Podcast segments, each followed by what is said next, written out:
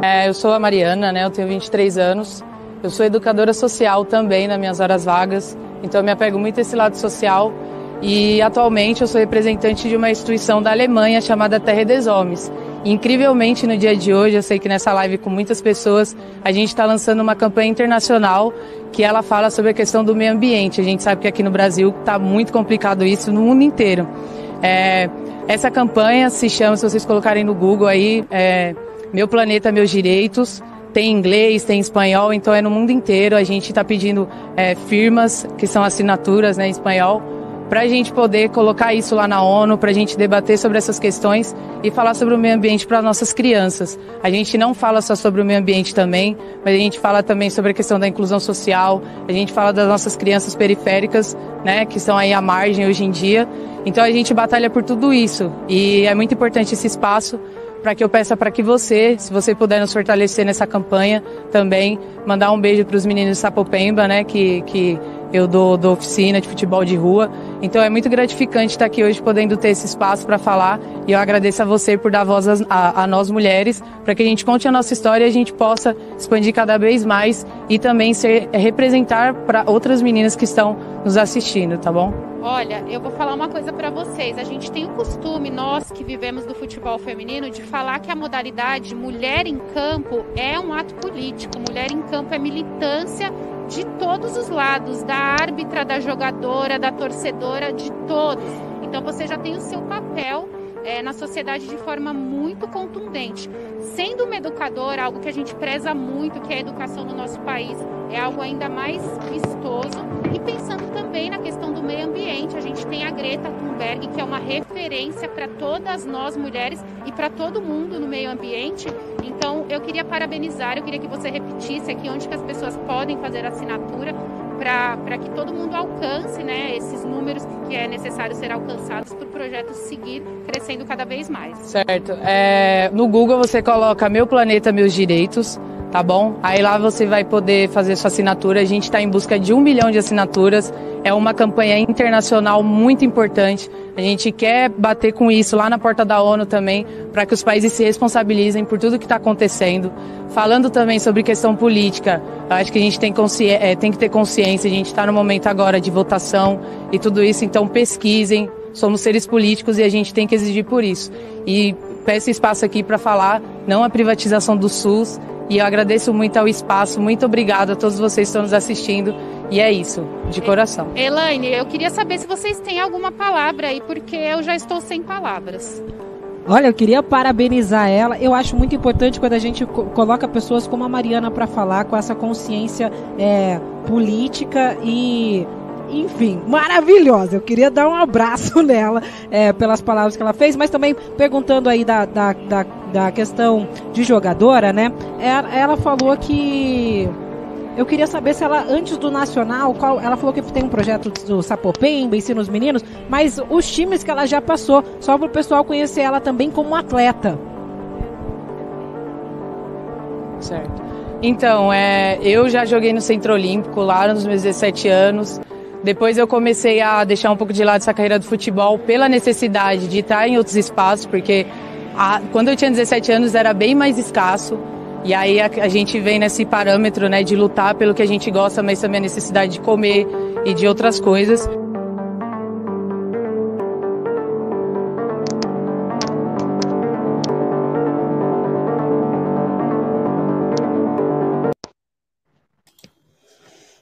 Boa noite, ludopedeiros, ludopedeiras e ludopedeiros do nosso coração. Chegamos aqui ao Por Outro Futebol de Mulheres número 4, com a estreia da nossa queridona, da nossa mana do coração, Juliana Cabral. Não somos mais uma dupla, somos um trio. Eu, Silvana Gellner, Juliana Cabral, é, muito felizes de é, estarmos recebendo a Elane e a Mariana. A Mariana aí, vocês viram o vídeo de abertura, a entrevista dela para tá, a TV né, da Federação Paulista. É, a gente vai abordar hoje o tema do futebol de mulheres como profissão ou como ocupação. E a gente traz duas mulheres de gerações distintas é, para fazer esse debate, né, para trazer suas histórias, suas trajetórias e o que mudou e o que não mudou de uma geração para outra. É, então, sejam bem-vindos. Esse é o quarto e último por outro futebol de mulheres do ano. A gente, a gente vai retornar ano que vem. E é isso. Vamos que vamos. Vou deixar aí a palavra agora com a mana Silvana Geuner. Boa noite, é com grande alegria que a gente está de volta ao nosso programa tão amado. É, hoje, comemorando a estreia da Ju Cabral, né? A gente agora não é mais uma dupla, a gente é um trio. A Lu e eu estamos muito felizes com o aceite, quase a convocação que a gente fez para Ju estar aqui conosco. Né? E uh, queria ressaltar uh, a importância da Juliana, né? É uma mulher que fez história no campo e fora do campo. Então, a Ju é medalhista, a Ju foi capitã da seleção, comentarista, professora de educação física e, sobretudo, a Ju é uma voz ativa em defesa da, do futebol de mulheres. Né? Ela tem colocado a cara para bater, tem feito várias reclamações, denúncias, e eu acho super importante esse, essa presença, é sobretudo por ser uma voz é, que tem representatividade. Então, a gente está muito feliz de ter a Ju no programa, de ser a nossa nova parceira e eterna parceira, digamos assim. Também a gente está super feliz pelas nossas duas convidadas de hoje. Né? Nada mais, nada menos do que a Super Elane Rego, né? uma referência, um ícone de esporte brasileiro, uma pessoa que tem uma história fantástica, é, uma mulher é, que fez e faz acontecer o futebol de mulheres e que eu, eu, não tenho a mínima dúvida, se hoje a Mariana pode jogar e joga e briga e defende seus direitos, é porque mulheres como a Elane abriram as portas num cenário tão mais difícil para jogar futebol é, do que hoje as portas já no século XXI. É, então, eu queria ressaltar isso, né, uh, dizendo sempre e, e, comemorando e reconhecendo o protagonismo de uma série de mulheres como a Elane que abriram as portas e que fizeram com que a modalidade fosse possível de acontecer. Então, quero apresentar rapidamente as duas, porque teria muito para falar sobre elas, mas Elane começou no Bom Sucesso com 15 anos, sendo campeã juvenil, jogou na Portuguesa, no Radar, no Santos, Corinthians, São Paulo, entre outras equipes, é, foi compôs a primeira seleção é, nacional em 1998. A Elane participou das Copas do Mundo de 91, ou seja, a primeira edição da Copa do Mundo, em 95, em 99. Também teve presente na primeira edição que a, o futebol aconteceu nos Jogos Olímpicos, em 96, em Atlanta. Participou do Sul-Americano de 90, 94 e 98 e é a autora do primeiro gol em um Mundial, né, que foi uma partida contra o Japão, que o Brasil ganhou de 1 a 0, sendo a Elane a autora desse gol. Então, super feliz, Elane, de ter você aqui conosco.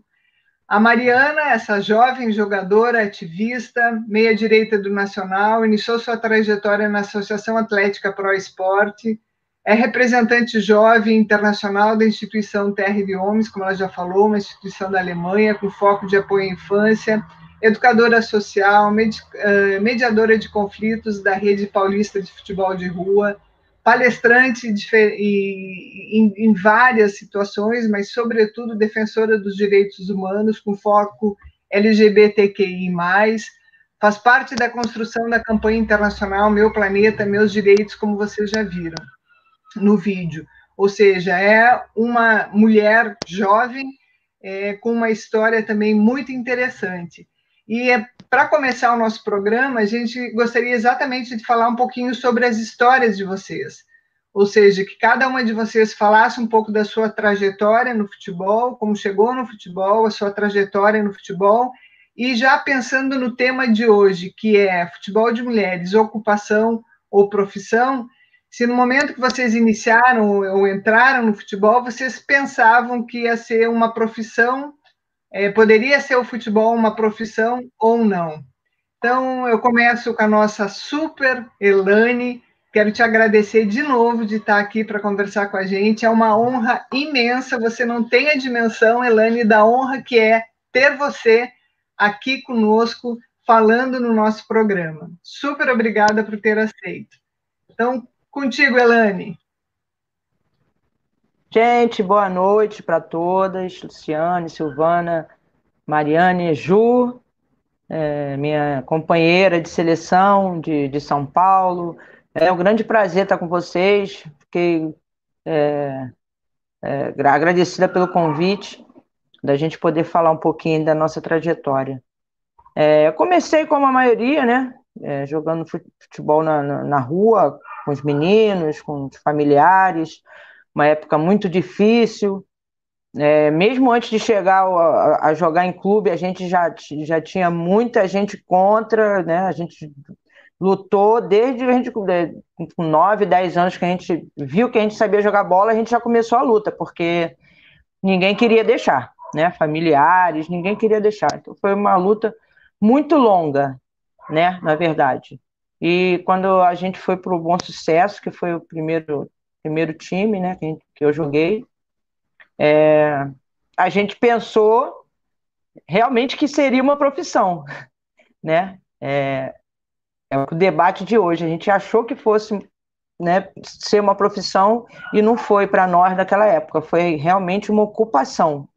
E essa ocupação, é, no caso, como a gente não teve muita, muita ajuda, muito apoio, né, a gente não, não, não conseguiu muita coisa, né? Não conseguiu muita coisa. Porque se fosse profissionalizado desde aquela época, agora a gente teria ganho alguma coisa. Não, não falo de dinheiro, não. Eu não falo de dinheiro, nunca falo de dinheiro. Mas alguma outra ocupação, mas que a gente merecesse mais pelo que a gente fez pelo futebol. Todos esses anos. Obrigada, Elane. Mariana, contigo.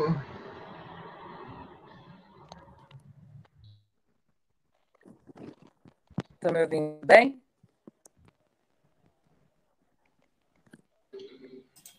Então, é, a, minha, a minha trajetória no futebol também começou da mesma forma, é, com familiares, jogando na rua com os meninos, sempre os meninos. Então era o espaço onde é, eu tinha essa possibilidade. E aí, quando eu fui ficando mais velho, eu acabei conhecendo a Associação Atlética Pro Esporte, né? O WhatsApp fica aqui em Guanás, é o lugar onde eu nasci. E aí eu pude ter esse contato de jogar com outras mulheres. Então isso também foi um impacto muito engraçado, assim, de pô, existem outras meninas que jogam também. Então acho que é, foi uma coisa muito positiva. E a partir daí é, eu fui é, jogando em outros times também. E, e cheguei até o, o Centro Olímpico, né? E aí por mais que eu estivesse no Centro Olímpico, eu não conseguia ver o futebol como uma profissão. Não sei, mas desde pequena eu tinha muito claro na minha cabeça que era muito precário e que ia ser muito difícil, porque é, para mim era é, eu não não via isso como uma profissão. Eu acho que era é, não tinha tanto investimento como você vê no futebol é, de homens e tudo mais. E aí entra nessa questão também que que, a, que ela diz, né? Então, Infelizmente, eu acabei levando isso como ocupação e tentei me profissionalizar de outras formas, que foram através dos projetos sociais. Então, eu tive esse impasse também de é, conseguir encarar o futebol como uma profissão. É, tanto atrás como ainda hoje. Apesar de ter mais oportunidades, apesar de diversas coisas, eu acho que a gente vê muitas, é, muitas depoimentos de meninas e a gente vê que ainda falta muito. É, tem muitos poucos times que profissionalizam de verdade, que dão uma estrutura legal. Mas eu acho que é muito importante isso, porque é através né, é, da Elaine que a gente vê que é possível, exatamente como, como foi dito aqui, que eu pudesse jogar, que eu pudesse ter esse espaço. É, e passei pelas mesmas dificuldades, creio, de relação de machismo, é, entre outras coisas, mas nunca deixei que isso me parasse e junto com outras meninas a gente sempre tentou ocupar os espaços e, e jogar futebol. É, é, é engraçado ouvi-las falar, né? É, antes de mais nada, boa noite a todas e a todos. É um prazer fazer parte dessa equipe, duas mulheres que eu admiro, que são exemplo é, e que fazem parte dessa luta coletiva é, em relação à ocupação da mulher e da, da, da ocupação de fala também, né, é, da mulher dentro do esporte. Então, agradeço o convite, a confiança, já falei isso para vocês, e é uma honra ainda maior é, estar em um programa com, com mulheres tão atuantes, né? É, a Elaine, na época dela, que é uma das pioneiras, é uma geração que, se não existisse, hoje nós não poderíamos ver a minha geração, a geração da Mariana e gerações futuras. Ah, e a Mariana, que 30 anos depois, relata um pouco de tudo que a Elaine ainda passou, um pouco de tudo que eu passei, né? Então a Elaine fala que naquela época foi ocupação, e a Mariana diz que não consegue enxergar o futebol como profissão. É, mesmo tanto tempo depois, e mesmo a gente é, tendo aí uma visibilidade do futebol, onde que a gente acha que todos têm a oportunidade, que todas estão tendo a oportunidade de vivenciar o futebol como profissão. É, e na realidade a gente precisa tomar cuidado com isso, né? Porque quem está na visibilidade é um grupo muito pequeno, né? É, e a gente precisa oportunizar esse futebol profissional para todas. E aí, meninas, eu queria aproveitar e perguntar para vocês qual é a visão sobre o profissionalismo que vocês têm, pensando aí nos, nos direitos e nos deveres que uma profissional do futebol deveria ter? Quem começa? Então, Elaine Amar. Eu, eu vou, é, deixa eu falar, é, deixa eu responder primeiro. Ah, você falou um ponto importante. É, é, desde a, na, nossa, na nossa época lá, nas pioneiras, é, a gente pensava, todas pensavam igual, todas tinham as, as mesmas coisas, ou seja, nada. A gente não tinha nada. Todos os times eram iguais, todo mundo passava pela mesma dificuldade. Todo mundo olhava é, pensando no, no né, lutando para que no futuro, que é hoje, né, é, pensando que estaria diferente, que estariam todas no mesmo patamar, todos os clubes, todas as atletas, mas no mesmo patamar, ou seja, profissionalizadas, né? O que não, não aconteceu. Hoje, sim, tem algumas, já alguns clubes profissionais, muitas meninas foram para fora, né? Jogar em clubes lá do exterior. Então, na nossa época era tudo no mesmo nível. Hoje, ainda não, ainda não conseguimos né, que, que ficasse todo mundo no mesmo nível. Você vê alguns times são profissionais, algumas atletas ganham um certo X para poder praticar o esporte, mas a maioria tem as mesmas dificuldades que a gente tinha na nossa época.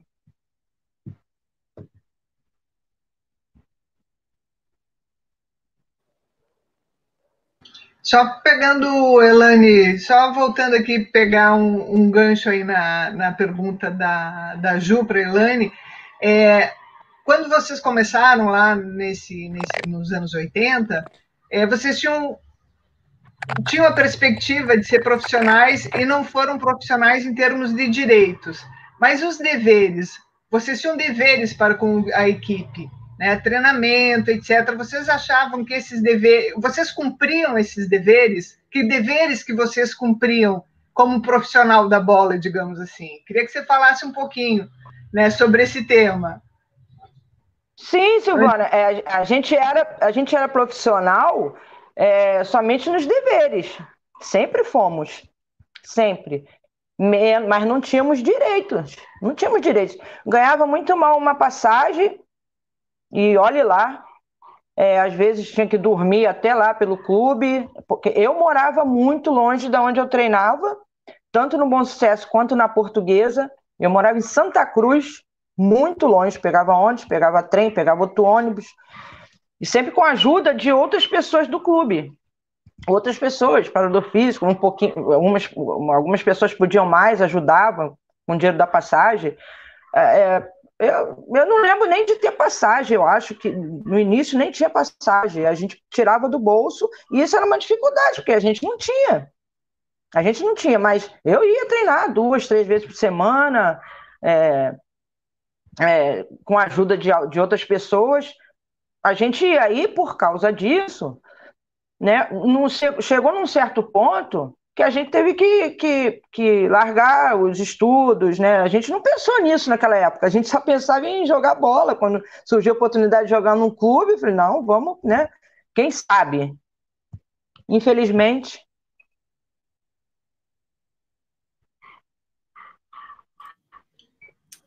Mariana? Mariana. Ma... Oi. Então, é, o que eu penso, assim, escutando, né? Hoje eu tô tendo, podendo ter uma aula, mas eu creio que o futebol profissional é, de mulheres, ele é aturado. Eu acho que são poucas pessoas que gostam do, do futebol de mulheres, e essas... É, porque, assim, é, você vê hoje que os times profissionais, é, para eles conseguirem o, o time de futebol de homem para conseguir jogar, eles têm que ter o time de mulher. Então é como se fosse aquela coisa de imposição, de você tem que ter, porque senão você não vai conseguir tal coisa. Então acho que é uma coisa de, de você tolerar mesmo. É muito difícil você ver pessoas que realmente gostam, que realmente estão para o desenvolvimento da modalidade.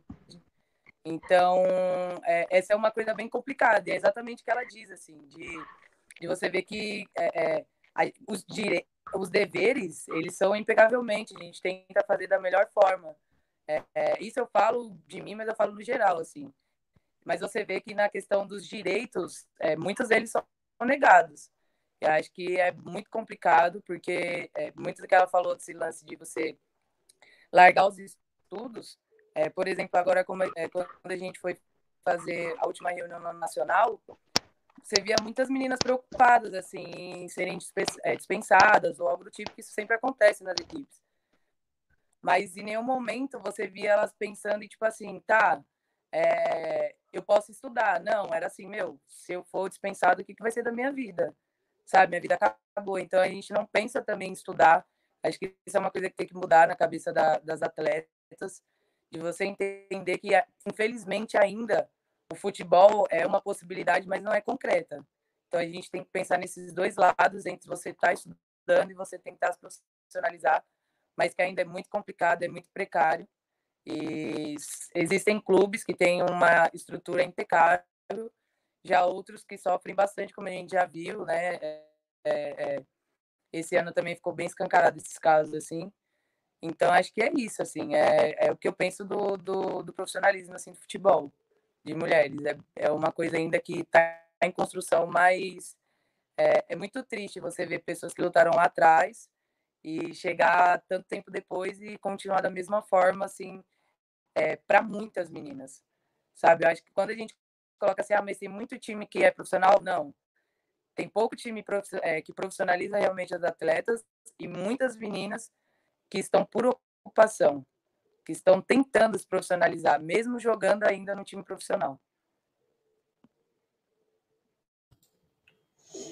É, pensando assim nessa, nessa, nessa, nessa, pegando até o gancho do que a Mariana falou agora de é, ah, se eu parar de jogar, se eu for dispensada, é, o que, que eu vou fazer na minha vida, né? Não tem essa coisa de olhar para para os outros aspectos do futebol, né? De falar assim, bom, eu vou poder, eu vou parar de jogar, porque uma hora vai, né? O corpo também vai falar, olha, não, não dá, não dá mais. E, e não tem uma orientação nem para carreira, nem para pós-carreira, né? Ou é, é, eu, eu não vou dizer todas, mas no, no, grupo de vocês, né? Tanto da Elane na, é, na época de jogadora, quanto a Mariana nessa, né? Agora, nesse momento, tanto tempo depois, é, como que é essa coisa de pensar a profissão, né? Dentro do grupo, vocês têm quem quem discuta, quem pense, né? E, e para a Elane, né? No grupo havia quem tivesse essa formação um pouco mais é, no sentido de pensar, poxa vida, e a carreira, né? E o que, eu vou fazer depois? É, se em algum momento alguma pessoa do, de cargo, né, de, é, de comando dentro do, dentro do clube é, tocou nesse assunto, chegou a falar e está pensando no depois, né? É, porque às vezes tem pessoas que, que eu acho que trocam essa ideia, né? De falar assim, ó, precisa pensar no depois. Sempre vai ter alguém que fale. Eu, pelo menos, acho que sempre vai ter alguém que vai chegar para você e vai falar: precisa pensar nisso, né? E orienta melhor tua carreira. Olha, você está precisando tá entrando uma grana, o que, que né, o que, que você pretende fazer? É, então, tanto a pergunta é, tanto para a Elaine na época de clube, né? Pensando as mulheres desse grupo, do grupo que pensavam, se isso era articulado, se isso era discutido, quanto para a Mariana é, no momento como, né, como se, se existe né, essa articulação.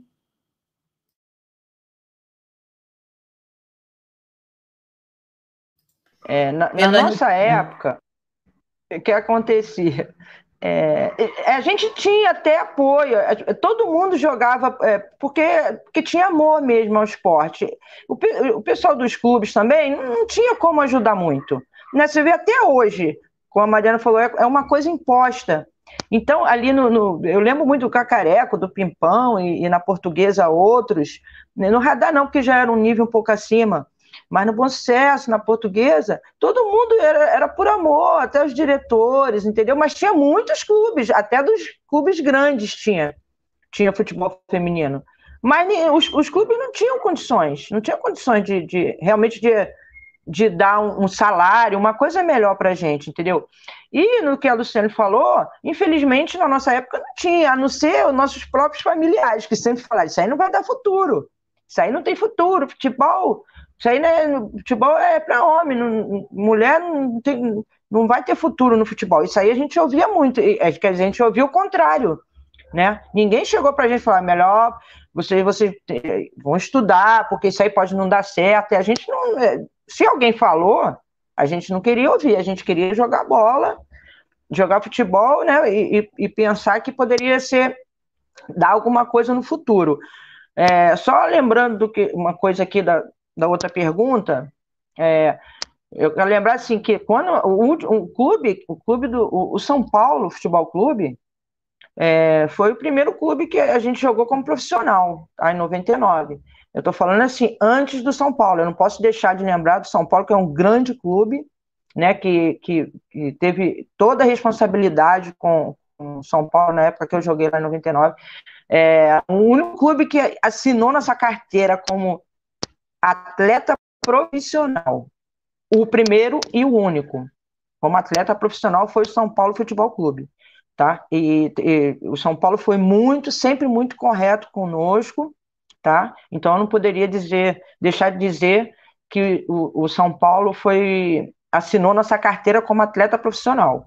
Pelo menos uma assinatura de atleta profissional eu tenho na minha carteira. E agradeço a São Paulo.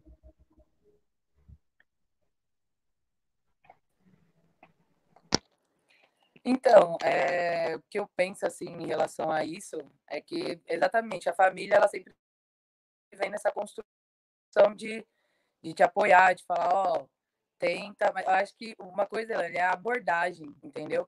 Você chegar e falar assim, ó, oh, futebol é para homem, meu. Não vai, vai estudar. Isso é uma abordagem totalmente diferente daquela que você fala, ó, oh, meu, você gosta de jogar bola? Vamos lá, vamos para cima. Se precisa de ajuda, eu vou te ajudar. Mas pensa no outro lado. Pense em estudando. Acho que não é você focar totalmente no futebol e aí depois se nada der certo, tipo, deu merda, aí eu vou tentar estudar. Não. Tenta conciliar, vamos tentar fazer. Pô, os clubes chegar e falar assim, ó, para vocês, eh, teve vários clubes que eu já cheguei que eles falavam, ó, se você tiver, é, você tem que ter um boletim bom para você jogar, entendeu? Não adianta você só chegar aqui e querer jogar bola.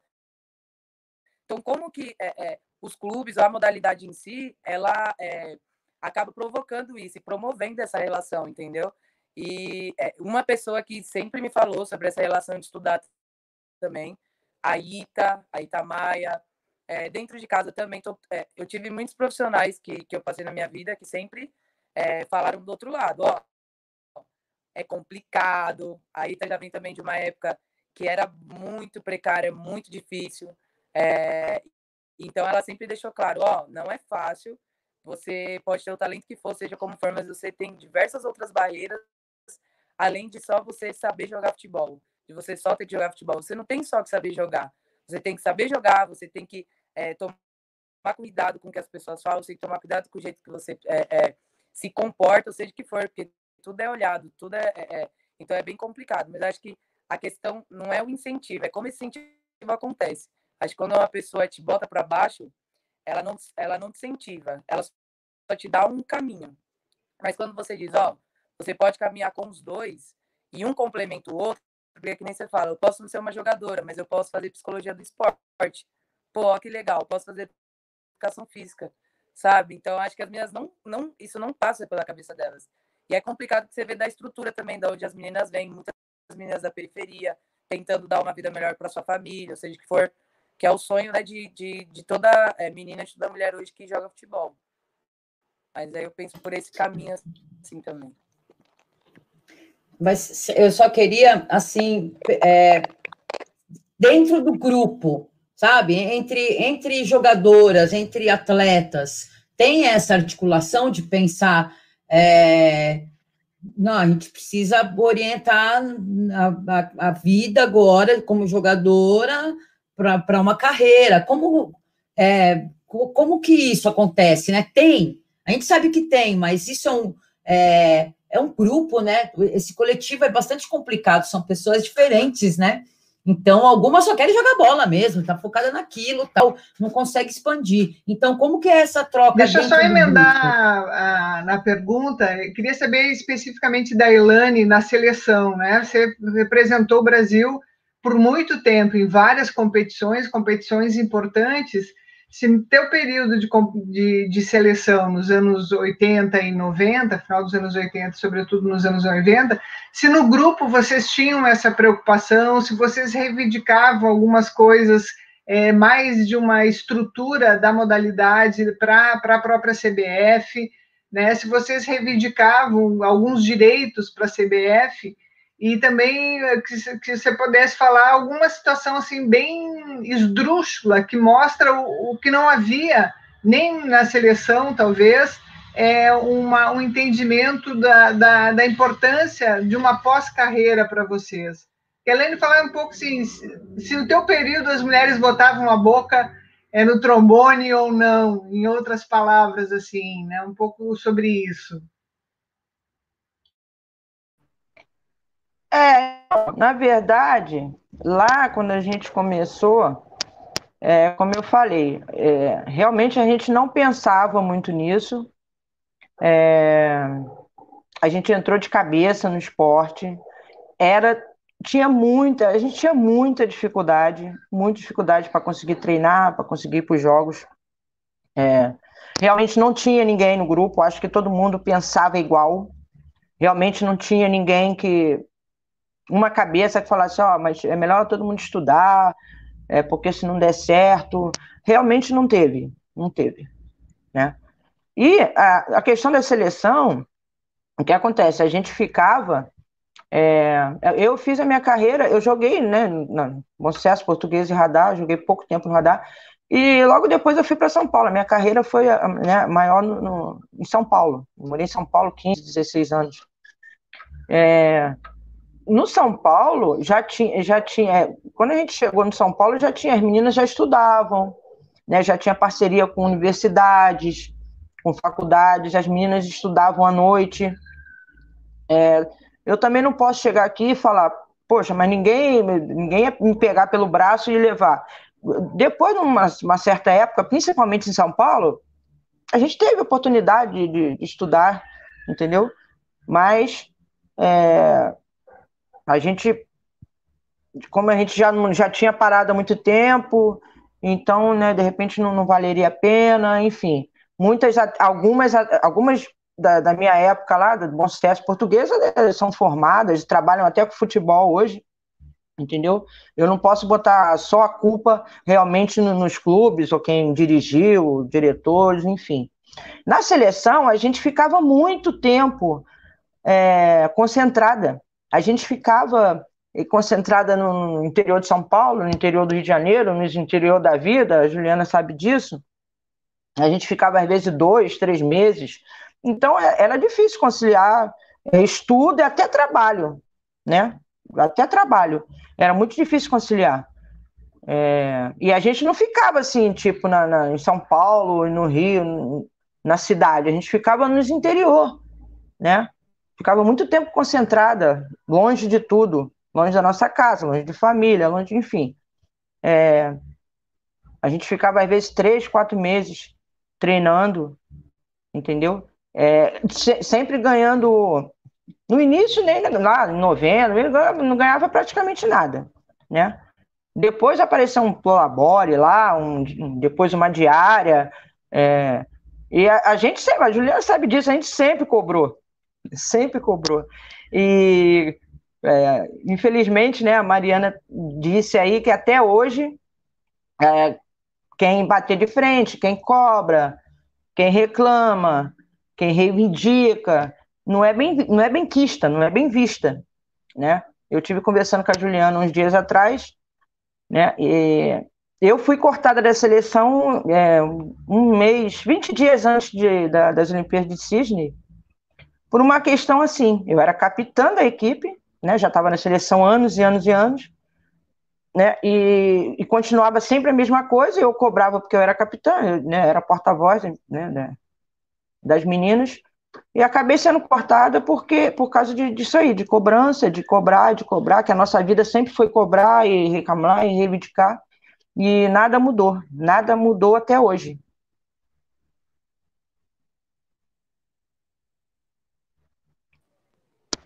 É, eu, eu vou. A Mari queria falar alguma coisa, mas se você quiser completar, pode completar. Não, só, é, só completar que, é, pelo menos assim no Nacional, o tempo que eu cheguei, é, nesse pouco tempo, a, a, gente entrou agora na época de eleição, né? Então eu via que as meninas não falavam disso, entendeu? Não falavam dessas coisas. E aí eu já comecei a chegar no treino, chegou um certo momento que eu cheguei, e aí, em quem vocês vão votar? Sabe? E aí chegava um em mim e falava assim, ah, é, eu não vou votar porque para mim não tô nem aí para política, outra não sei. Eu falei, não, gente, vocês precisam votar em quem representa vocês lá. Vocês vão jogar bola? Tem alguém que representa vocês lá que fala sobre futebol para mulher? Vocês têm alguém lá que, que, que é preto, que fala sobre a pauta de vocês? Então vamos lá. E aí eu comecei a debater isso com as meninas e elas começaram a se, a se abrir e a comentar sobre isso. Então eu achei isso muito interessante. E também é, tem até meninas que falavam, ah, meu, é, eu ganhei uma bolsa de 100% da faculdade para mim jogar bola e ganhar é, e, e, estudar, e eu parei. E aí a gente trocava ideia do porquê você fez isso, mas vamos tentar, onde você está com essa dificuldade? Então, eu, de alguma forma, nesse pouco tempo que eu fiquei, pela consciência que eu tenho do quanto isso é importante, tentei, de alguma forma, alimentar isso dentro das meninas da importância. Mesmo com pouco tempo, né? Eu acho que o, o tudo está no diálogo. Eu acho que é, você ter paciência de ouvir, de você ser ouvinte, é, de você colocar suas opiniões, mas de você também chamar as meninas é, para pensar o outro lado, né? Porque às vezes eu acho que é isso mesmo, é entrar de cabeça, é futebol, futebol, futebol. E aí quando a gente vê, pô, já tô com não sei quantos anos e a vida passou, e o que, que eu faço agora, sabe? Aquele é, sentimento de impotência.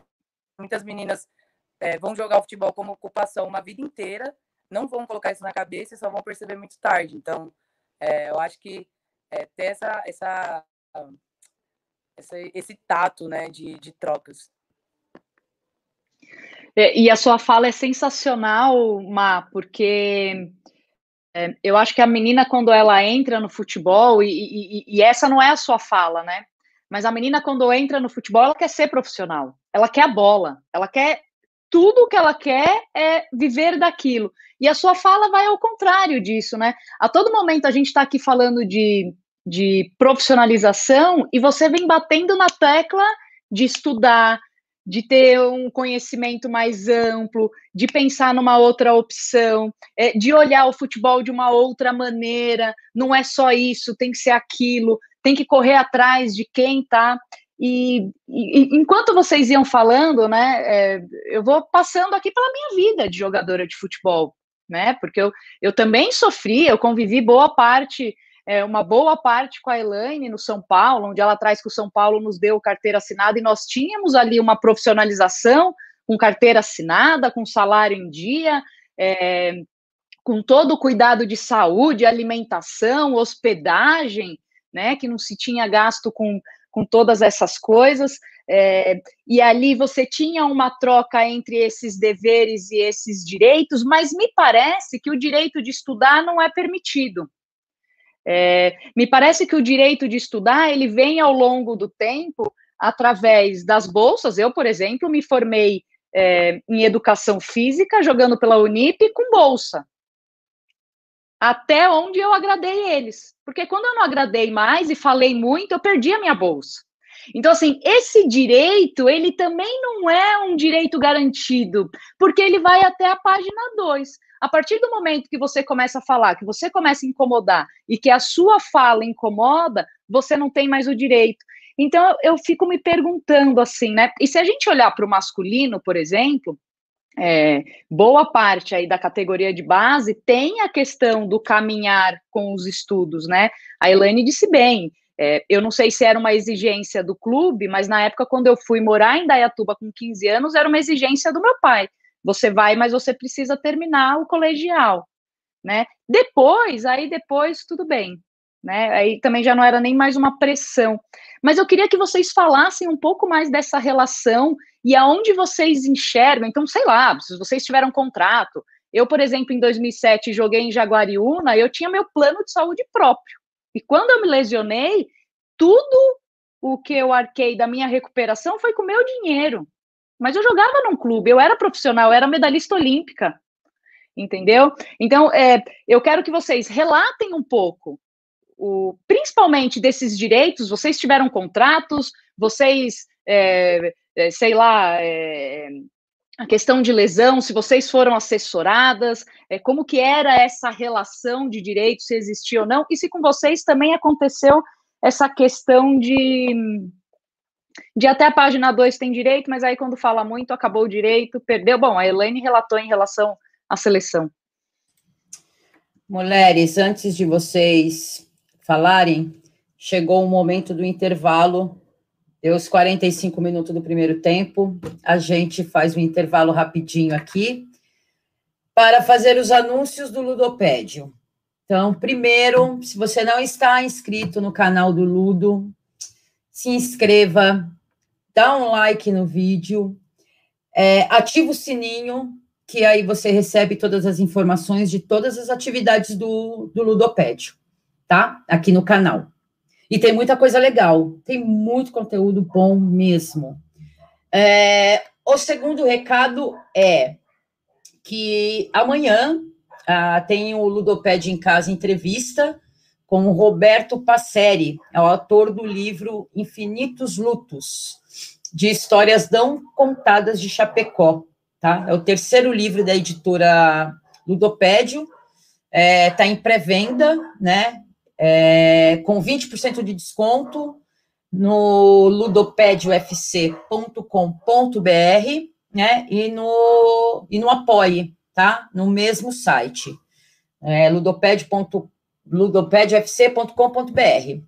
É, a entrevista, o Ludoped em Casa Entrevista amanhã, é a partir das 19h30 e não habitualmente a partir das 21, quanto, como geralmente acontece, tá? Então, marca aí, é, ativa, é, curte, a, curte o canal, dá um like, ativa o sininho.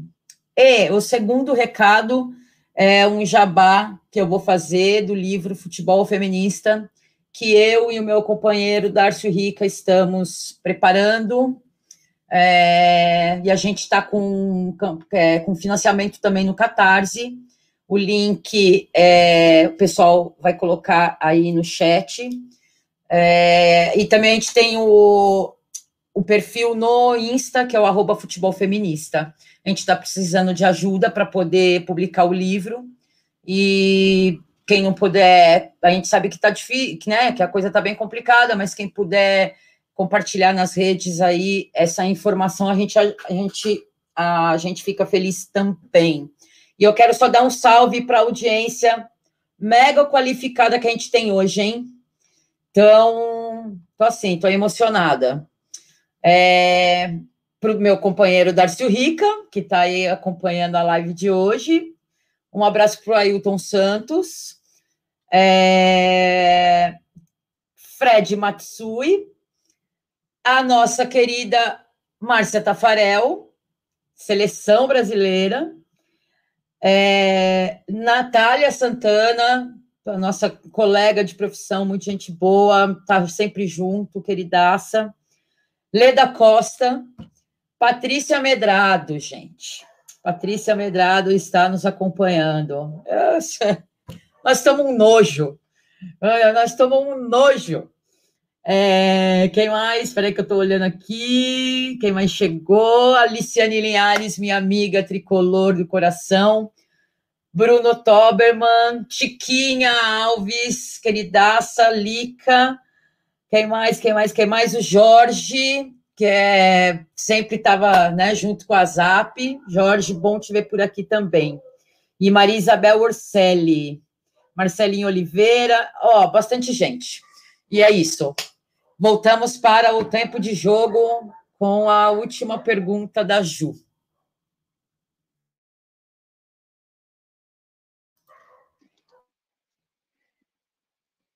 Eu, eu acho que, que, que elas entenderam. Bora. Vai. Então vai, Elaine. Então, no São Paulo, é... não, na nossa época lá atrás, nem pensar. Na nossa época lá atrás, nem pensar. Né? Ninguém nem falava disso, como eu já falei. No São Paulo, eu, não, eu acho que não era uma imposição. Né? De repente, poderia até ser, né? É, mas eu acho que as mais jovens, elas estudavam, você acabou de falar aí que seu pai te cobrava isso, eu acho que com elas também, né? Os pais, ó, se vocês vão, vocês vão ficar lá, que era uma casa do atleta, né? Morávamos todas lá, a maioria pelo menos. É, e os pais cobravam isso delas, né? E o São Paulo fez. É, arrumou um colégio lá perto para que elas estudassem. Mas não era uma coisa imposta, né? De repente, se fosse, né?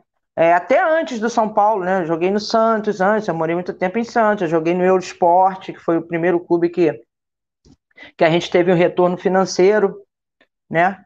É, deu uma casa para a gente morar também, né? Toda uma estrutura. É, o Eurosport foi o primeiro time de futsal, né? Porque a gente jogava futsal também, porque não era sempre que tinha campeonato de, de campo para jogar. E o Eurosport sempre deu uma estrutura muito boa, mas não, não tinha essa cobrança, né, essa imposição. É, infelizmente, né, porque se tivesse tido, de repente, hoje, né, é, a gente tinha aí uma, uma profissão, né, de, de que a gente, que a gente, né, uma faculdade, alguma coisa desse tipo.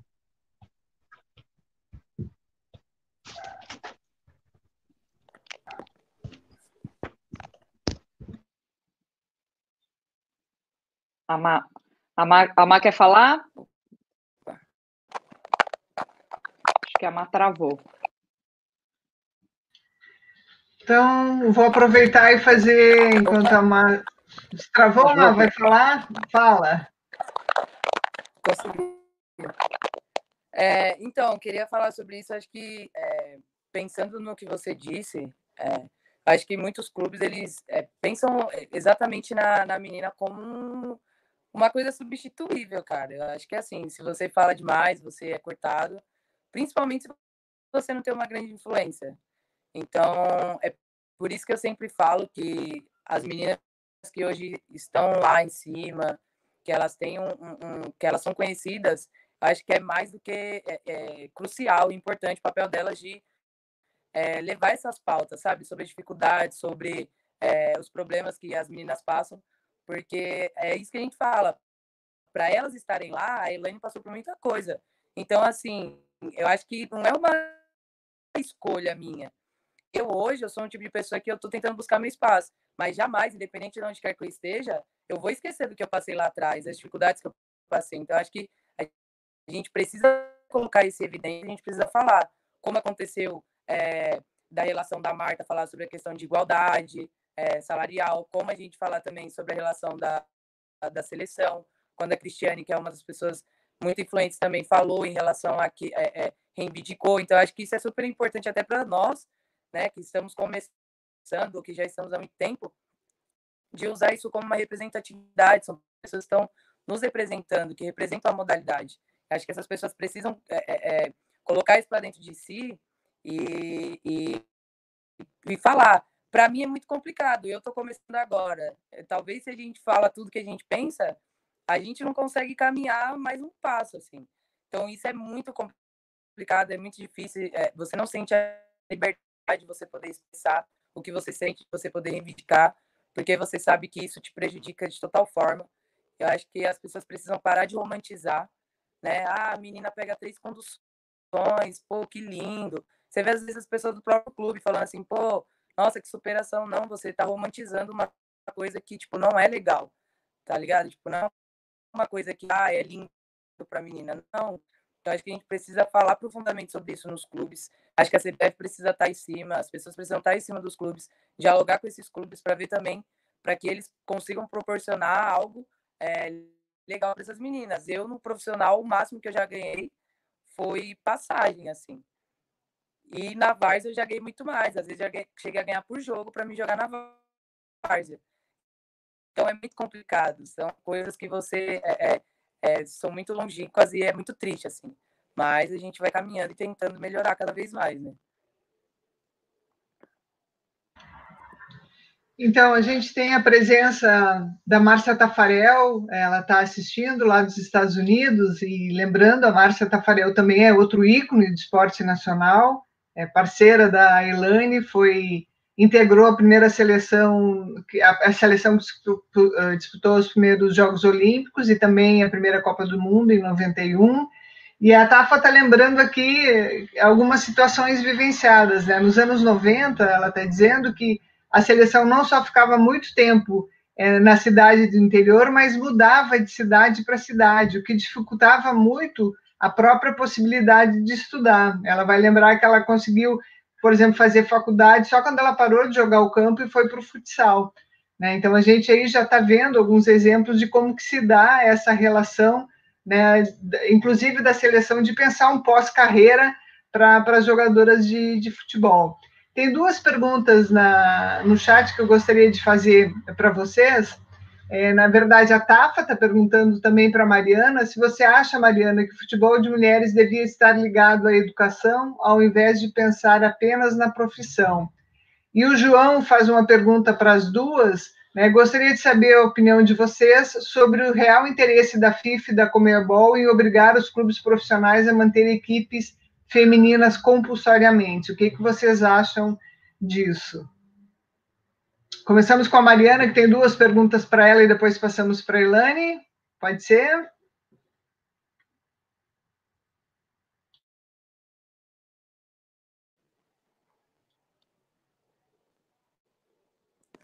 Opa, estão me ouvindo? É, o que eu acho de, dessa relação, né, do, do que ela falou, é totalmente crucial, não só no futebol de mulheres, mas eu acho que em qualquer modalidade. Se você pensar nos Estados Unidos, é, não gosto de olhar para a grama do vizinho, mas se você pensar na relação que eles trabalham esporte e educação, de uma forma é, que as duas caminham juntas, eu acho que isso é uma coisa que a gente poderia pensar. Porque, assim, é muito fácil você falar para a pessoa, tipo, mano, estuda. Mas aí ela tem que treinar todo dia da semana é, ela não recebe nada por isso, e aí ela tem que estudar à noite, ela chega cansada. Tipo, é uma rotina é, surreal. Então, acho que não é só você falar para estudar, acho que não é só. É, é, como que você cria essa oportunidade, como que você ajuda essa pessoa que ela, é, com que ela consiga fazer isso. Porque é, é, eu acho que também entender que estudar todo mundo entende. A questão é como que você facilita né, essas ferramentas para que as pessoas consigam sigam, assim. Mas acho que isso é importante para toda modalidade, principalmente para nós mulheres, com certeza. Para a gente, é, a gente sabe que é muito difícil o mercado de trabalho, então acho que isso tem que ser uma pauta que tem que ser falada, né? De como facilitar também para que essas meninas consigam estudar, que, que elas consigam é, não só estar no futebol, mas também em outros espaços. Como a gente fala, eu achei muito lindo. Na minha entrevista era uma jornalista mulher. Tipo, cara, quantas meninas podem ver aquela mulher ali e pensar, pô, eu quero estar naquele lugar e aquilo ser uma representatividade. Então, acho que é, é esse pensamento que a gente tem que ter, de ocupar mais espaços, é, tanto no futebol, quanto no jornalismo, seja onde for, mas que isso cresça através da, da promoção, de você promover é, é, que, é, com que essas meninas sejam nesses espaços.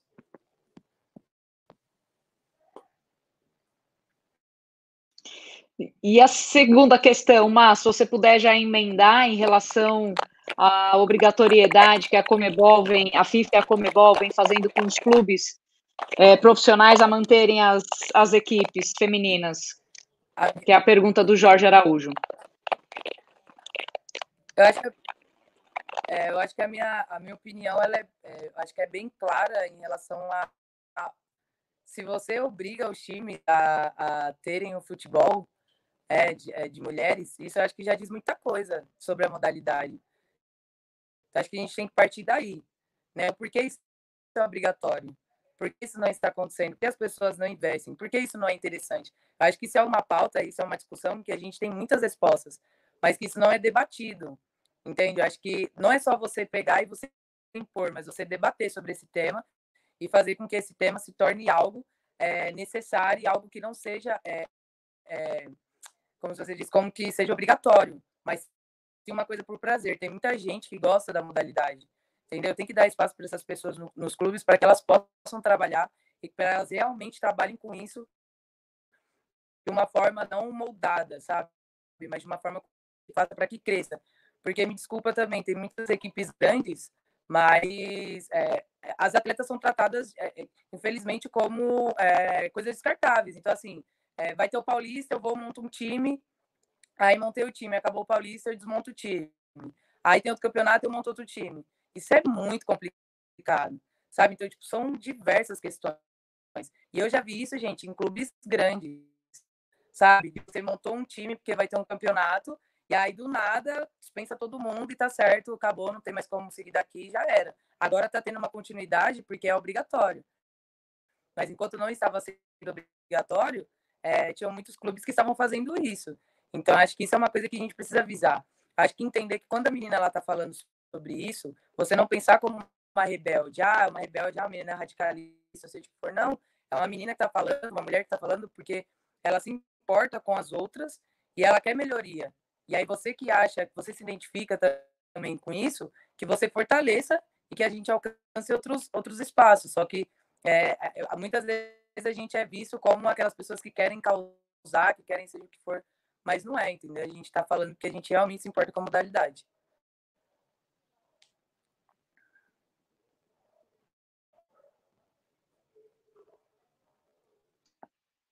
Elaine, você quer responder essa do Jorge também, que foi para as duas? Sim. É, eu sei que é, é, meio repetitivo a gente ficar batendo na tecla de que muita coisa não mudou, né? Daquela época para cá, né? Mas infelizmente é a verdade, né? Você vê que em 88, quando foi montada a primeira seleção, que nós fomos para o Mundial Experimental em 88 na China, que seria o Mundial para se fazer o 91 Mundial na China, é, na verdade, foi a FIFA que obrigou, que o João Avelange era o presidente da FIFA, obrigou a CBF a mandar uma seleção feminina. Não existia seleção feminina aqui no Brasil. E o que a CBF fez? Eles não sabiam o que fazer, na verdade. Então pegaram o Eurico, né? O Radar era um time mais conhecido do Brasil, né? É um cara abnegado também, que gostava, chamaram o Eurico e falaram: é, você pega aí teu time que é o melhor do Brasil, é, chama algumas meninas aí de, de fora e você monta uma seleção para a gente mandar para lá. Foi isso que aconteceu. E a Mariana citou muito bem, é, os clubes, a maioria dos clubes, é, eles têm uma parceria, né? Geralmente eles têm uma parceria com, com algum, algum clube do, dos, né, do interior da cidade, acho que em São Paulo tem muito disso. É, eles parecem que nunca assumem na verdade, para eles mesmo, aquela equipe. E, porque senão eles, é, o clube é, montava um time, assinava carteira de, de, de, dois anos, três anos, porque a gente, aí a gente ia saber que tem uma continuidade. Não, eles fazem um, uma parceria com uma faculdade do, do, interior, com uma cidade do interior. É, na verdade, os clubes só emprestam a camisa, né? É, na verdade, então, continua sendo não por vontade própria, mas por obrigação né? Por que, que a CBF, como bom, tinha, é, teve que obrigar os clubes a montar o futebol feminino? É, como fizeram lá atrás. Né? Nos Estados Unidos não acontece isso. Né? Em outros países não acontece isso. acontece isso aqui que, infelizmente, a nossa cultura é, é, é, é não, ela não é satisfatória para nós, nunca foi, e eu acho que nunca vai ser. Eu me desliguei do futebol quando o São Paulo acabou, a Juliana até lembrou bem, né, a gente ainda jogou esse campeonato lá no esse, esse time lá de São Bernardo, mas logo depois também eu, eu vi que, que não, ia, não, ia, não, ia ter, não ia ter mais futuro. Né? O, o, São Paulo, nós ganhamos aí uns três anos, a gente jogou no Santos, no Corinthians, no São Paulo. Né? Eu juntei minhas economias, porque o meu sonho sempre foi dar um, um teto para minha mãe, e graças a Deus eu consegui, muito humilde, mas consegui, né? É, através do futebol, mas só nesses três anos ali. Acabou isso, acabou. Nem antes, nem depois. A nossa vida financeira no futebol se resumiu a três anos: 97, 98, 99. E eu vim embora para o Rio de Janeiro. E aí caiu a ficha, né? Cadê? Não tem estudo, né? Você dedicou ao futebol a vida toda e agora vai fazer o quê? Né? E, mas voltando ao assunto do, da obrigação, eu, infelizmente, como eu falei, eu me desliguei do futebol feminino, trabalhei até algumas escolinhas aqui, mas também não, não, não deu certo, não teve continuidade, e eu, eu acredito que essa luta aí dessas meninas mais jovens vai continuar aí por um, uns bons anos, né? Uns bons anos, porque eu não vejo assim vontade própria dos clubes de se montar uma equipe porque quer apoiar o futebol feminino, quer que o futebol feminino cresça. Não, eles é, é, criam uma, uma equipe por obrigação. Infelizmente, parece que isso não, não vai mudar tão cedo. É, é, é, muito complicado isso, essa questão do, do pós-carreira, né? É, enquanto você joga de pensar é, como é que vai ser, parar, o que é que você vai fazer. É, eu acho que muitas meninas passaram pelo que a Elaine relatou agora, né? É, desse pós-carreira, e aí em cima disso eu queria perguntar duas coisas para vocês. Primeiro, com a experiência que vocês têm hoje, é, a Elaine aí, um, uma época muito sofrida, a, a Mari vivenciando uma coisa ou outra melhor, mas ainda assim uma. Um, uma fase difícil, porque também não está nos clubes de, de grande visibilidade. Se vocês fariam algo de diferente na carreira de vocês, é, e no pós-carreira, se vocês pensariam, né, com mais frequência nisso, enfim, e no pós-carreira de vocês, se vocês estivessem inseridas em algum clube, com algum cargo, enfim, é, o que vocês fariam em relação a essas questões de deveres e direitos?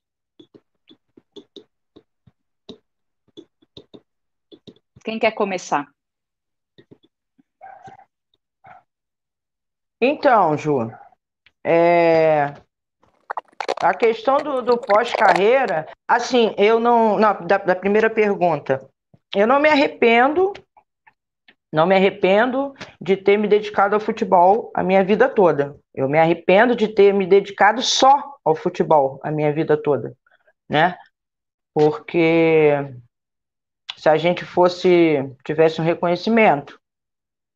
Mesmo agora, né, porque a gente não, não estudou, pelo menos lá na, na minha época, né, foi porque não teve apoio, foi porque não teve ninguém que falasse, ó, melhor você estudar, porque isso pode não dar certo.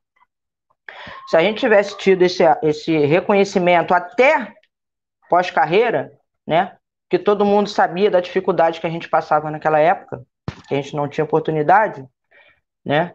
É, a gente poderia ter aí algum, algum alguma alguma coisa no, no, né, no meio até do futebol, né? Que a CBF tem tem oportunidade de fazer isso. A CBF é uma instituição milionária, poderia é, dar um reconhecimento melhor para todas aquelas atletas, pelo menos a maioria que não teve oportunidade de, de ter uma profissão, de estudar, de fazer uma faculdade, enfim. É, o futebol hoje, hoje eu não, eu, como eu te falei, eu não me arrependo, mas eu, eu não eu não me dedicaria somente ao futebol feminino, né? Eu tenho uma ingratidão muito grande é, por causa disso, porque por ter me dedicado 30 anos, ou 35 anos da minha vida ao futebol e depois ter que ter que procurar uma outra profissão sem estudo, né?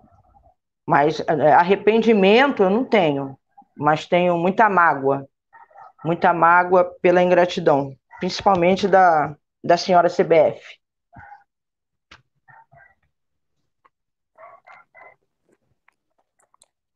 É, então, falando sobre é, minha trajetória, assim, eu penso que é, às vezes bate algumas coisinhas, um, um, uma dorzinha no coração, porque, por exemplo, no jogo contra o Corinthians, eu encontrei muitas meninas que joga, é, jogando lá que eu joguei com elas no centro.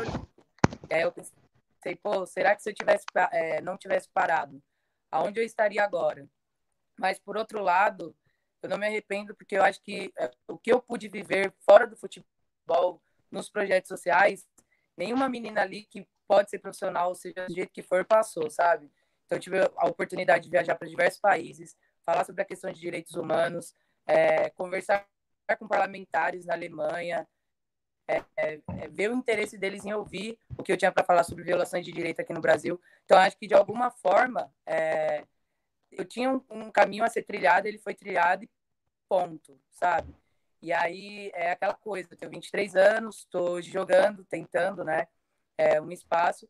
Sinto que ainda não, não passou do tempo, tem muita menina aí que está tentando na minha idade ou, ou mais, seja que for mas eu não me arrependo, assim, de, de, de nada que eu fiz. Eu acho que se eu tivesse num desses times, ou, ou seja como for, num, num pós, né, numa pós-carreira, acho que eu seria demitida, porque eu não, eu não eu acho que você consolidar uma carreira e chegar lá em cima e ficar calado é muito complicado.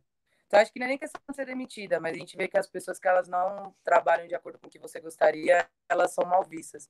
Então, eu sou uma pessoa que sempre vou ser mal vista porque eu sempre vou estar tentando achar melhores. E tem gente que não gosta de tra trabalhar, tem gente que é cômodo com, com as coisas do jeito que tá.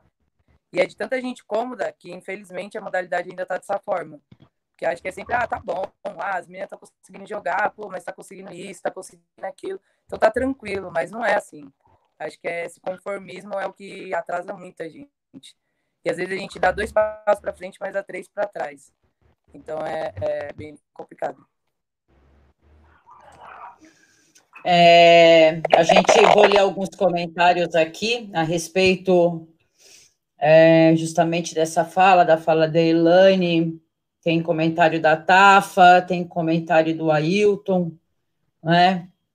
Que eu também concordo, a, a gente já tinha brigado alguma pelo museu, né, Silvana, né, Ju, falando do museu da CBF, que tem que contemplar as mulheres do futebol, né? Então a gente já vê assim um pouco do que isso, assim, estava muito, é, muito largado por lá. Então, a Tafa comenta, né, que a CBF poderia envolver as pioneiras em programas de desenvolvimento da base, e a gente, e, e eu não digo nem só na CBF, eu digo os clubes, né, os clubes poderiam levar as pioneiras, né, trazer essa experiência, esse conhecimento.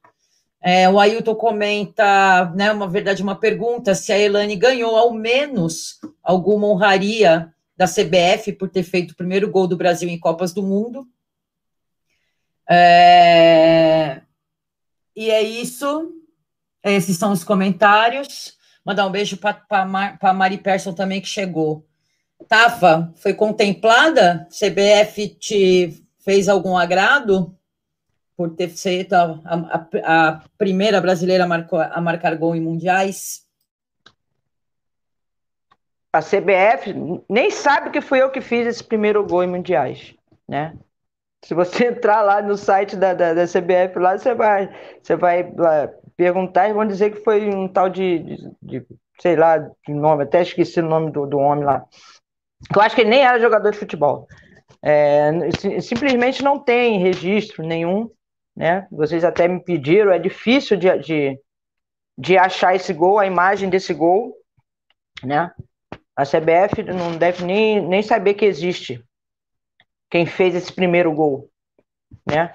É, e, e, a respeito da, de honraria, nem, nem precisava ser por esse por esse primeiro gol, né? Eu acho que a honraria tinha que ser para todas nós, né? Para todas nós as pioneiras da, daquela primeira geração, desde aquela primeira geração, né? Que eu peguei várias gerações, né? Joguei três Copas do Mundo, é, muitos anos, mu muitas atletas passaram e saíram, passaram e saíram, né? Até chegou a chegar a minha vez de sair também, né? É, pegando o gancho da Mariana, viu, Mariana?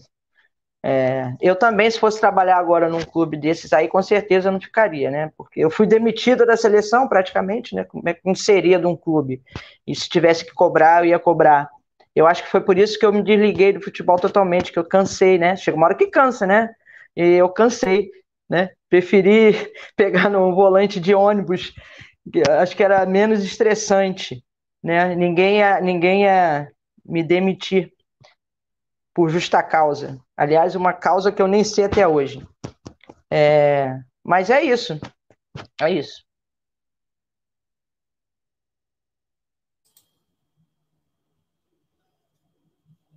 Sil, você quer Bora lá. momento tcharam? Momento tcharam. Então, é, as histórias de vocês, elas são também histórias repletas de grandes afetos. E a gente sempre gosta de relembrar nesse programa né, as trajetórias né, que vocês tiveram, as suas histórias de vida. E a gente também tem a noção de que os objetos, eles também carregam histórias e carregam afetos. Então, é, a pergunta que a gente faz é exatamente essa: se tem algum, e eu espero que tenha, é, algum objeto que seja significativo da carreira de vocês. Tipo assim, se a gente fosse montar uma exposição hoje, e nessa exposição do futebol de mulheres tivesse algo da Elane e algo da Mariane, da Mariana, que objeto vocês emprestariam para a gente mostrar nessa exposição e que diz isso me representa ou ele tem um valor afetivo muito grande para mim? Vamos lá. Pode ser mais de um objeto, mas pelo menos um objeto que vocês guardam com carinho, tipo assim, é, isso eu é, não desapego eu, de jeito eu, nenhum. Eu acho que eu, é, como a, né, a gente não, não ganhou um grande título, é, é, pelo menos pela seleção, a gente não ganhou um título muito expressivo, né, só sul-americanos.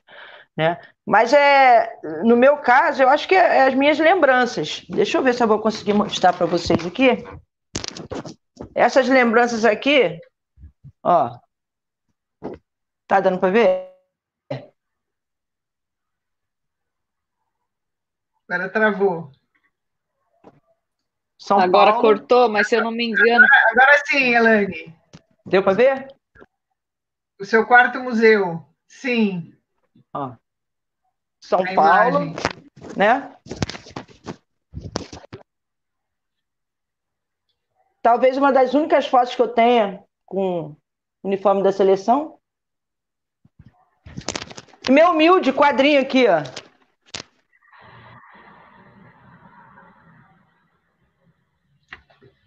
É isso.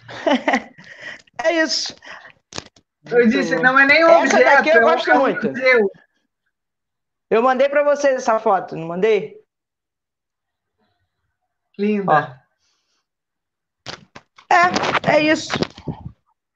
E daí eu fico pensando e... que no museu da CBF não tem nada disso. Não existem, as mulheres não existem naquele museu. Né?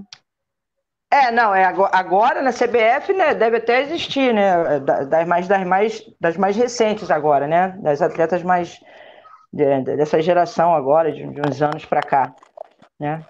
Mas realmente da gente, até acredito que não tenha nada.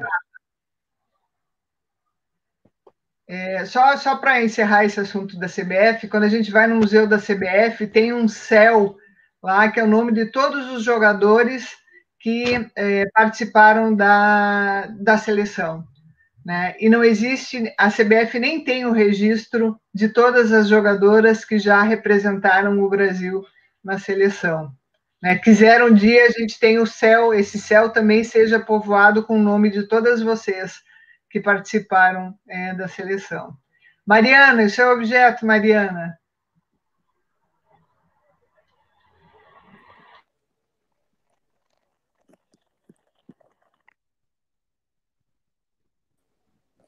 Oi, então, é uma coisa que, que é, eu não tenho também muita assim é, coisas, eu tenho muitos troféus, é que eu estou de mudança, tá tudo muito guardado, medalhas. Mas uma coisa que me, é, que me marca muito foi a quando eu fui jogar a Copa América de Futebol de Rua na Argentina, é, com a Rede Paulista de Futebol de Rua, que é um projeto social, qual é, hoje eu sou educadora social. E ele tem um grande marco para mim, é, porque a gente foi campeão dessa, dessa Copa América, né? Foram 20 países, alguma coisa assim. E marcou porque foi o momento onde eu senti, eu falei, cara, eu não fui profissional. Ali a gente sabia que era um, era um rolê de projetos sociais, a gente tinha muita inclusão, muita coisa legal, meninos e meninas jogando junto. Mas as pessoas paravam para tirar foto, assim, as, é, você tinha transporte, você tinha alimentação, você tinha um lugar para dormir tudo aquilo era muito legal, era uma experiência que você falava, caramba, foi a minha primeira experiência assim com o futebol. Então, acho que foi uma coisa que me marcou bastante, assim, que seria uma coisa que é, é, eu acho que daí que partiu toda a minha relação com o projeto social, toda a minha conscientização de é, humana, de vida. Então, acho que eu devo muito a este momento. Então, acho que é, é, é o que, é o que eu carrego, assim. Elane, Mariana, tem alguma coisa que vocês gostariam de falar que a gente não perguntou, que a gente não abordou, que vocês acham necessário é, afirmar, repetir? A gente está caminhando para o final do jogo já. E a, né, dar a voz para vocês. Sim, eu, é, eu, queria, é, eu queria colocar duas coisas. É, o que a gente ganhou de amizades, né? É, ao longo de todos esses anos de futebol, tanto na seleção como em São Paulo, maioria, né? porque hoje eu estou no Rio, né? Mas as amizades que eu fiz no futebol feminino, né? Algumas se tornaram irmãs. A gente tem contato até hoje. Foi uma coisa que a gente trouxe que, que valeu a pena, né? A Ju sabe disso. A gente vai para São Paulo, é, o encontro que a Roseli faz, elas vêm para cá, é, então a gente se fala sempre. Então, essas amizades, a gente, a gente criou uma família muito grande. Isso, isso a gente traz com muito carinho, né? É, que a gente ganhou do futebol e que a gente continua tendo até hoje, né? E eu queria só colocar outra coisa que a gente não tocou nesse assunto, a questão do, do preconceito, do, do, machismo, né, que existia naquela época e, na verdade, existe até hoje. Eu fiz várias, várias entrevistas quando eu comecei a dirigir, é, trabalhar de motorista de ônibus. É, eu fiz várias entrevistas é, tocando nesse assunto. Nossa, você trocou o futebol que era, era lutou contra o preconceito a vida toda no futebol e vem ser motorista de ônibus, porque, na verdade, é, é, sofria, agora até tem mais, mas sofria muito preconceito. Eles também achavam que mulher não poderia dirigir ônibus, como não poderia jogar futebol, como não poderia fazer muita coisa que a gente está fazendo hoje. E hoje eu sou motorista de aplicativo e eu continuo sofrendo, para vocês verem. A gente continua. A, acho que a gente, a nossa luta vai ser até a gente não estar tá mais aqui, porque é muito difícil. Até hoje no aplicativo, quem anda de, de aplicativo sabe pelo menos duas, três vezes por dia, as pessoas cancelam. Acho que pensa, a ah, mulher não, com mulher eu não vou, não. Infelizmente ainda tem isso. Você, olha só. E, e, no futebol feminino, infelizmente, o pensamento é o mesmo. Eu queria muito, mas muito, mesmo estando desligado do futebol, eu queria muito que fosse diferente, até por causa de meninas como a Mariana e de tantas milhares que estão por aí é, sonhando em ser jogadora de futebol. Gostaria muito que esse pensamento machista, essa cultura do nosso país mudasse.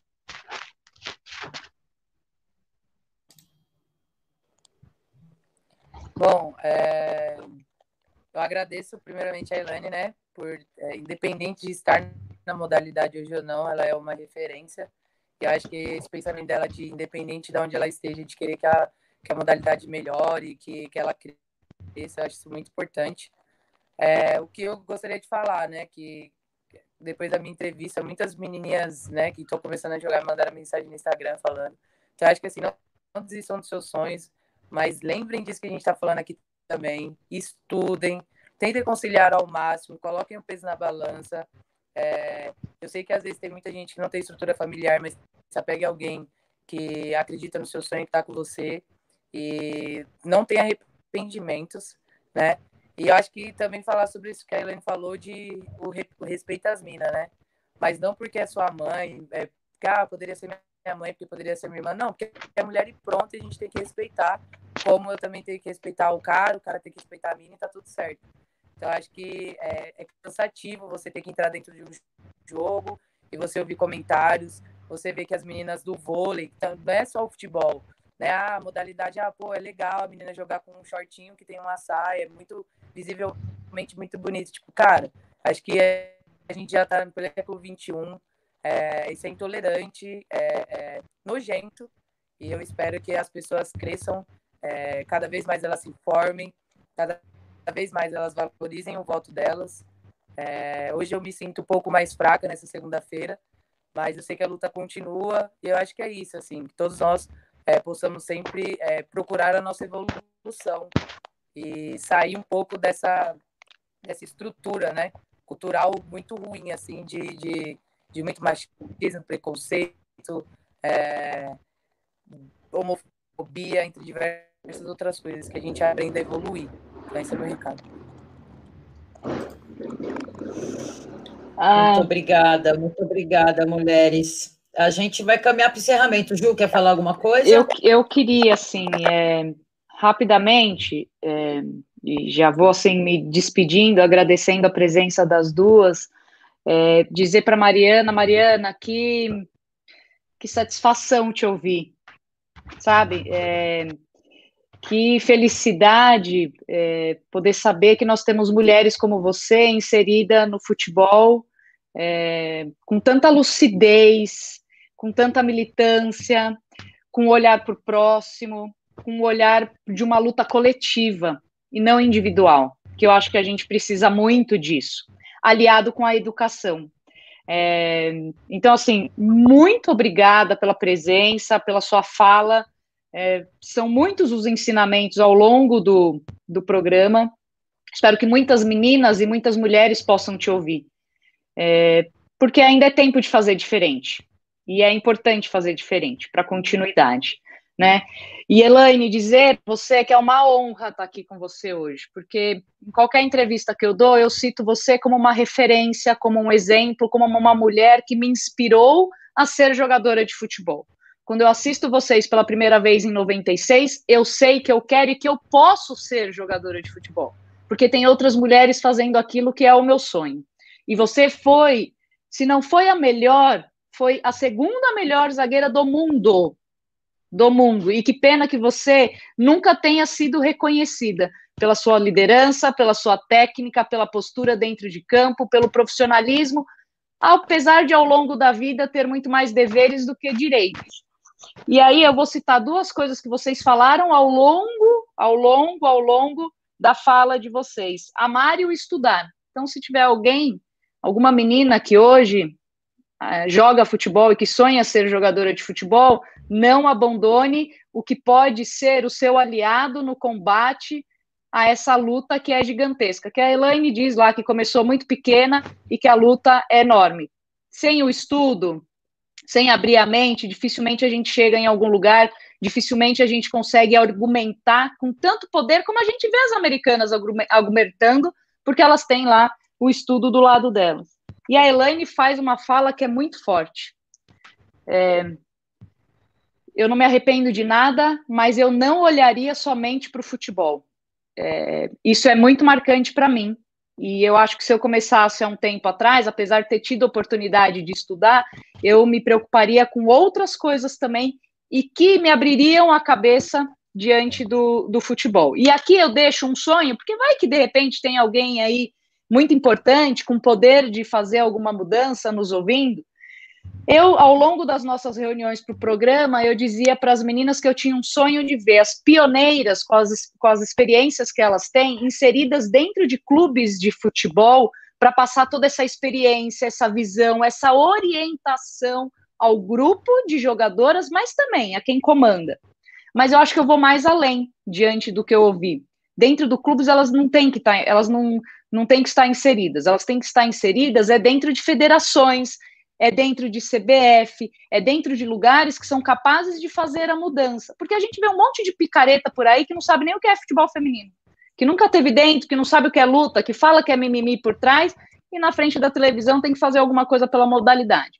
Então, quem hoje tem o poder, que possa inserir essas meninas de alguma forma, as pioneiras, que tem uma bagagem gigantesca, e como ouvir a Elaine falar que ingratidão, que mágoa, que tristeza, porque elas são a razão de tudo isso. A gente só está aqui hoje por causa delas. Então é muito triste que alguém possa ouvir esse discurso e que alguém possa inserir todas essas mulheres dentro de federações para poder fazer diferente. Já falei muito, beijos, adorei, muito obrigada pela participação. Sil, quer fazer sua despedida antes de eu fazer a despedida geral? É, só referendar o que a Ju, depois do que a Ju falou, não tem o que ser dito, né? É, acho que a, Lu, a Ju expressa o sentimento dela, mas também o, o nosso e desse programa. Então, é gratidão pela presença da Mariana e pela presença da Elane, reforçar outra vez a importância da Elane para a história do futebol brasileiro, para a história do esporte brasileiro.